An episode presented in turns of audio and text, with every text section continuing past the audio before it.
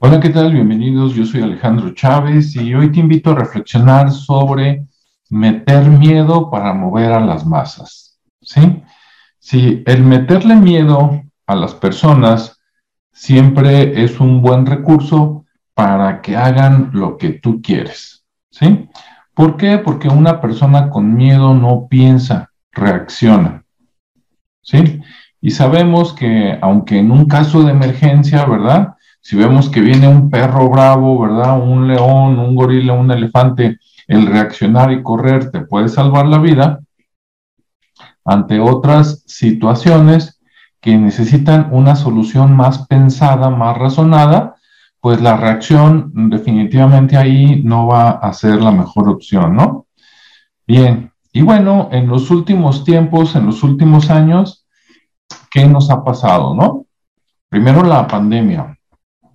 Sí, miedo porque te puedes morir. Ah, pero si haces esto, vas a vivir. Entonces, ahí va todo el mundo, ¿no? Ahora, una guerra por allá, ya saben dónde. Este, en la guerra, híjole, los que están en la guerra, ¿verdad? Te puedes morir. Ah, bueno, pero si haces esto, puedes vivir. Y ahí van, ¿no? Y todo el mundo opinando, aunque no viva por allá o aunque no le afecte directamente, ¿no? El miedo de que no, es que eso me va a afectar a mí indirectamente y entonces yo también tengo que reaccionar. Bien, si yo, si yo tuviera todos los recursos que yo quisiera, si fuera de los, de los, este, digamos, 5 o 10 personas más ricas del mundo y fuera malo, obviamente trataría de manipular todos los demás miles de millones. ¿Y cómo lo lograría? Por medio de los medios, ¿sí? Yo no puedo influir en alguien o meterle miedo, que es una de las técnicas, si tú no me escuchas. Si tú no me escuchas, yo no te puedo meter miedo. Si, si no me ves, no te puedo meter miedo. Entonces, ¿qué necesito hacer? Necesito hacer que tú me escuches y que tú me veas y que escuches lo que te voy a decir, porque si no, no te puedo manipular. Así es. Entonces, a, manipular por los medios, ¿no? ¿Y qué nos están diciendo? Bueno, a mí me llama mucho la atención que justo cuando ya se ve menos peligrosa la cuestión de salud, pues ahora resulta que una guerra, ¿no? ¿Qué haría yo con ese pensamiento también si fuera inmensamente rico y muy malo? Entonces, ¿cómo obligo a otro a que reaccione? Este, primero le meto miedo, ¿no? Y luego le ofrezco una solución aparentemente fácil que realmente es una trampa. Por ejemplo, una es este miedo de morir. ¿Por qué? Un ataque a tu salud, ¿no? Te vas por una enfermedad. Ay, no, dame la solución.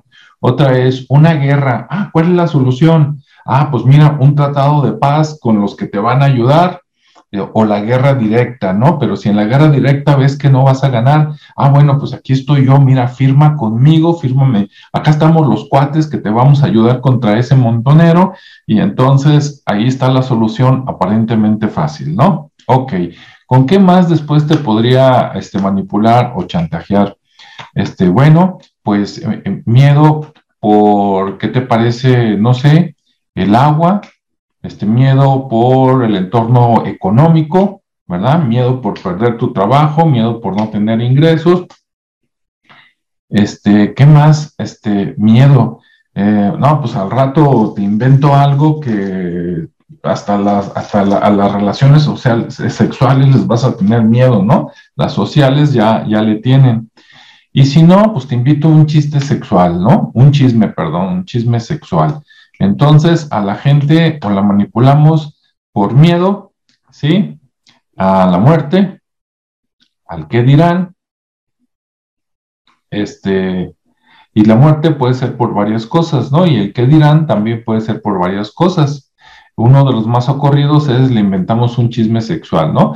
Primero le mandamos una chica que le haga ojitos y ya que caiga, todo eso lo grabamos y entonces lo exponemos, ¿no? Y decimos, ah, mira, engañó a su esposa, es un pervertido, etcétera, cuando tú eres el que le montaste toda la obra, ¿no? Digo, eso se ha hecho a lo largo de la historia por, yo creo que varios siglos o milenios, ¿sí? Y bueno, voy a regresar otra vez.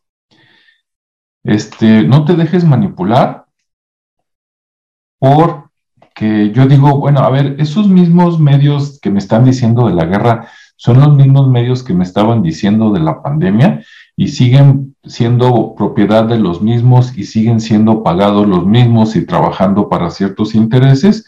Creo que sí, ¿no? Entonces, ¿por qué les voy a seguir creyendo? Si ya me mintieron una vez, me van a mentir toda la vida, ¿sí? Mientras sigan perteneciendo a las mismas personas o a los mismos grupos de interés, este, tonto yo si les hago caso, ¿ok? Entonces, que no te metan miedo, tú sigue con tu vida, preocúpate por tu entorno cercano.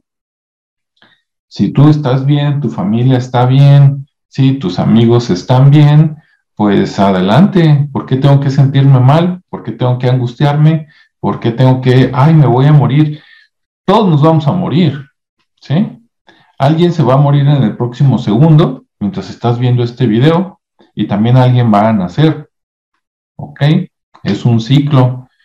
Entonces, pues yo creo que lo mejor es evitar que te manipulen. Y sé que es difícil, pero fíjate, o sea, ¿Por qué no nos ponen noticias bonitas, este, noticias agradables? Ah, es que lo malo también es parte de la vida, sí, pero todos los días y a todas horas, sí, con un bombardeo de que esto está mal y esta es la solución. O sea, yo estaba muy tranquilo en mi casa, tú llegas y me angustias y me refiero a, tu televisión, tu radio, tu noticias manipuladas de internet.